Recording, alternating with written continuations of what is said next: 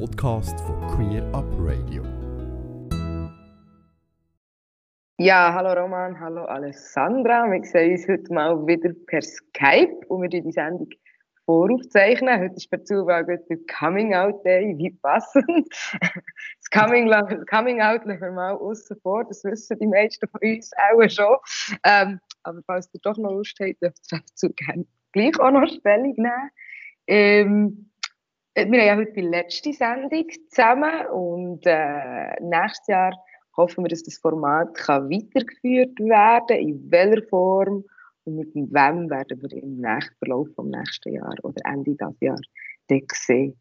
Aber äh, es hat mich sehr gefreut, mich immer mit euch auszutauschen und ich freue mich auf eure News in dieser Sendung.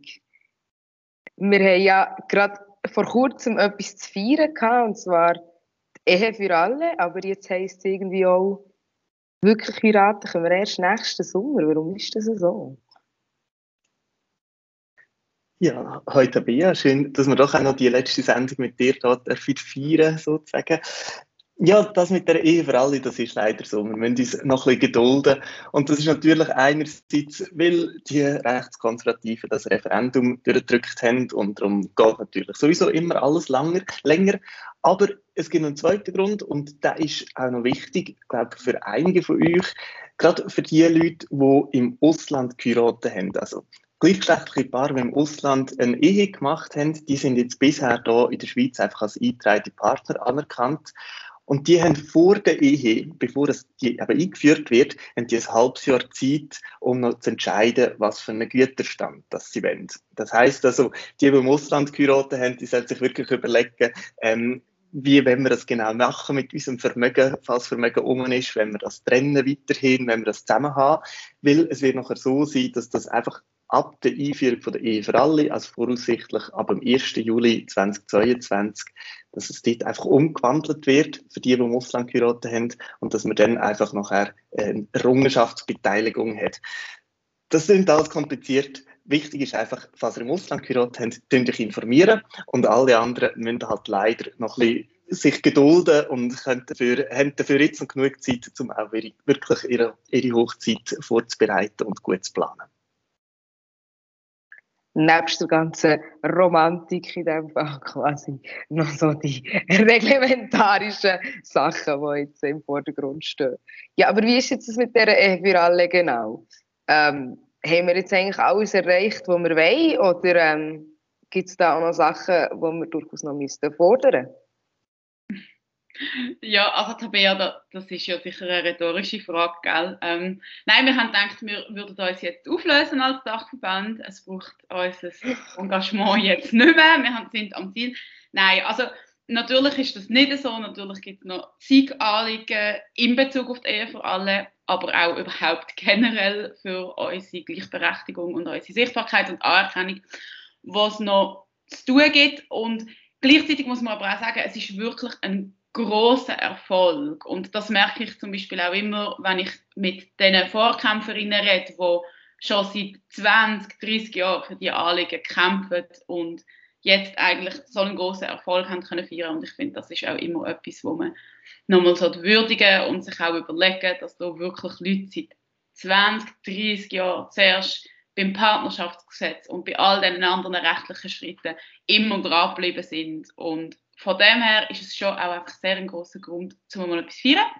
Äh, und dann gibt es natürlich noch die berühmten Lücken. Äh, das eine, wo wir auch schon viel darüber geredet haben, ist der Zugang zu den Samenspenden, wo ja jetzt neu möglich wird sein, dass lesbische Paare können an einer Schweizer, Schweizer Spermabank eine Samenspende in Anspruch nehmen. Aber das ist halt einfach nicht die einzige Art und Weise, wie Queers Familien gründen äh, mit medizinischer Unterstützung. Und darum gibt es da insbesondere in Bezug auf die private Samenspende, aber auch die Samenspende im Ausland noch einiges zu tun. Dann haben wir ja zum Beispiel auch herausgefunden, dass der Vaterschaftsurlaub nicht wird für Co-Mütter oder einfach zweite Elternteile gelten, die nicht Väter sind. Ähm, ja, und das ist auch etwas, da gibt es jetzt auch schon einen Vorstoß im Nationalrat dazu, wo man dranbleiben muss. Das ist halt immer so, dass Recht und unsere gelebten Realitäten noch nicht so ganz am gleichen Ort stehen und da gibt es weiterhin noch ganz viele Kämpfe zu führen, dass das besser wird.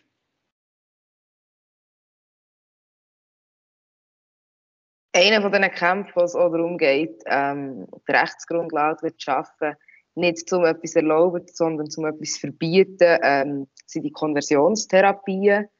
Was gibt es da dazu zu sagen? Letztes haben wir ja immer mal wieder über die geredet. Und ähm, was ist da so der Stand? Ja, die Konversionstherapien sind tatsächlich ein Thema, das uns schon jahrelang beschäftigt, wo wir auch schon sehr viele Vorstöße dazu gemacht haben. Leider ist es immer so, dass der Bundesrat findet, uh, es gibt ja keinen Handlungsbedarf, die Gesetze, die wir haben, die würden doch eigentlich länger und wir können uns ja genug dagegen wehren und es gibt es eigentlich sowieso nicht wirklich in der Schweiz. Das ist natürlich nicht so, aber weil der Bundesrat das eben nicht eingesehen, ähm, geht das alles so sehr lang oder passiert eben auch nichts. Wir haben jetzt aber noch einen neuen Anlauf gestartet. Äh, der Angelo Barile und Zara Wies, beide von der SP, die haben je eine parlamentarische Initiative eingereicht im September noch. Einerseits ähm, der Angelo Barile fordert ein Verbot für Minderjährige, also ein Verbot für so Konversionstherapie bei Minderjährigen und jungen Erwachsenen bis 25. Äh, Zara Wies fordert nachher für alle, oder ist es gerade umgekehrt? Wie auch immer, es, wir fordern beides, dass wirklich dass schlussendlich halt alle Personen ähm, geschützt sein vor so Konversionstherapien.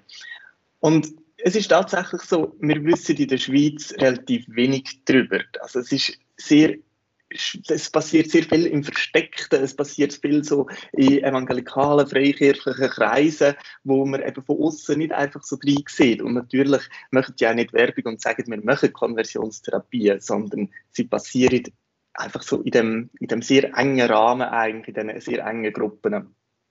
Und darum möchten wir jetzt eigentlich auch mal so ein eine Übersichtsstudie starten. Ähm, wir werden jetzt demnächst den Auftrag geben, um eben mal einen Überblick zu bekommen, was ist eigentlich die Situation in der Schweiz mit so Konversionstherapie. Gibt's, wie, wie groß ist das Problem? Wer macht die tatsächlich? Wer sind aber auch die Betroffenen? Wer sind die, die schlussendlich darunter leiden? Und was können wir tatsächlich dagegen machen? Das machen wir so ein parallel zu dem politischen, ähm, mit den parlamentarischen Initiativen. Und ich bin doch viel zuversichtlicher als noch vor ein paar Monaten, dass wir doch jetzt in ein paar Jahren dann werden so ein Verbot von Konversionstherapie haben. Vielleicht eine passende Frage dazu. Was ratet ihr queeren Menschen, die vielleicht in einem Umfeld leben oder sich bewegen, wo ähm, Konversionstherapien ähm, dazugehören oder ihnen vielleicht auch angeraten wird oder Menschen, die vielleicht auch gezwungen werden, in so Konversion Konversionstherapie zu gehen. Ähm, Gibt es da irgendwelche Stellen, wo sie sich können melden können, beraten Also eine wichtige Anlaufstelle wäre sicher die LGBT-Helpline, wo man sich telefonisch kann beraten und auch unterstützen kann, wo man auch kann Fälle melden kann, wenn einem das widerfährt. Und dann gibt es natürlich auch noch andere Anlaufstellen wie die Opferhilfe 147. Aber es ist natürlich auch klar, dass das eine sehr schwierige Situation ist, wo man auch muss schauen dass man sicher bleibt, wo man Verbündete auch braucht im privaten Umfeld. Und das ist ja dann nicht immer gegeben. Oder sehr viele Betroffene sind dann auch eigentlich isoliert in dieser Situation und das braucht auch eine gewisse Zeit und dann muss man auch geduldig mit sich selber sein und mit, dem, mit der eigenen Hilfesuche und auf Verbündete auch im Umfeld sich beziehen. Roman, hast du noch weitere Tipps? Ja, es gibt noch eine sehr gute Organisation, die heißt äh, Zwischenraum-schweiz.ch. Ähm, sie sind religiöse ähm, LGBTIQ-Personen und sie haben leider auch recht viel Erfahrung eben in Begleitung von Personen, die so eine Therapie haben müssen, über sich ergehen ähm, und haben entsprechend auch viel Wissen, was man da kann machen oder wie man eben auch kann gut unterstützen kann nebst äh, solchen Therapieformen, wenn man die noch so darf, Therapieformen nennen, ähm, sind Queers äh, auch in der Schweiz immer noch viel Hass ausgesetzt und ähm, leider passieren auch, sind auch während der Kampagne zur Ehe für alle noch weiterhin viel Hassverbrechen passiert. Ähm, ihr habt ja so Selbstverteidigungskurs lanciert. Einer wird, wenn die Sendung gesendet wird, quasi schon vorbei sein, aber einer wird ja kurz darauf noch stattfinden. Vielleicht mag ihr das Datum nochmal sagen. Und auch so ein bisschen, warum dass sich Queers auch an solchen Kursen beteiligen Richtig, wir haben drei Selbstverteidigungskurse diesen Herbst. Äh, der letzte findet dann eben am 4. und 5. Dezember in Zürich statt. Ich hoffe, wenn die Sendung ausgestrahlt wird, dass es noch einzelne Plätze hat. Und sonst ähm, kann ich schon mal versprechen, dass wir sehr wahrscheinlich wirklich im Frühling nochmal eine Runde machen, weil das Interesse durchaus da ist. Ja, das Ziel ist, dass wir ähm, natürlich einerseits politisch gegen solche Hassverbrechen und Angriffe vorgehen, aber das passiert halt einfach nicht so schnell. Das geht sehr lang, bis wir da wirklich eine Veränderung haben in der Gesellschaft. Und darum ist es halt auch so, dass wir uns an uns selber auch ein schaffen und dass wir uns selber stärken müssen. Und ich glaube, die Selbstverteidigungskurse sind für das wirklich eine, eine gute Möglichkeit, um eben auch mal ähm, zu lernen, wie kann ich, was kann ich machen, damit, gar damit ich gar nicht in so eine gefährliche Situation reinkomme. Falls ich in so einer Situation bin, wie komme ich da gut wieder raus, ohne dass ich angegriffen werde. Und halt schlimmstenfalls auch, falls es tatsächlich zu einem Angriff, zu einem körperlichen Angriff auch sollte kommen, lernt man eine gute Techniken kennen, wie man sich einfach kann verteidigen kann. Und das sind Techniken, die alle können anwenden können. Da, braucht man, äh, da muss man nicht mega athletisch sein oder irgendetwas, sondern man muss eigentlich einfach nur wissen, wie man es machen muss, damit man sich gut kann verteidigen kann. Doch das Jahr ab, als es noch Platz hat und sonst freut mich auf Kurs vom nächsten Jahr. Ja, ihr habt noch sehr viel zu tun ähm, in den nächsten paar Wochen und Monaten mit der ganzen Veranstaltung, die wir in der letzten Sendung haben in unserem damaligen Veranstaltungskalender. Ähm, das man kann ich nicht sagen bis zur nächsten Sendung. Äh, ich freue mich, euch im nächsten Jahr jeweils zu hören und freue mich, wenn wir uns bei verschiedenen Veranstaltungen, Prides und so weiter wieder beim Aktivismus treiben, so kann sagen, werden sehen. Und ähm, ja, ich danke euch für die Zusammenarbeit und äh, wünsche euch weiterhin eine gute Zeit. Danke, Danke dir.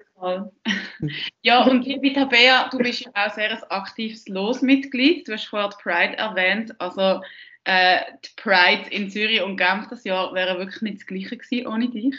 Ähm, von Wagen aufbauen bis Champagnerflaschen aufmachen, das kannst du alles sehr gut. Darum freue ich mich, dass wir zumindest so noch ganz viel Kontakt werden haben. Das heisst, die ganze freie Zeit äh, wird jetzt darauf gehen, die Prides für noch besser zu machen. ja, in dem Fall, habt's gut und äh, bis bald. Tschüss. Danke, schönen Abend. Ganze Sendungen und mehr findest du auf queerupradio.ch.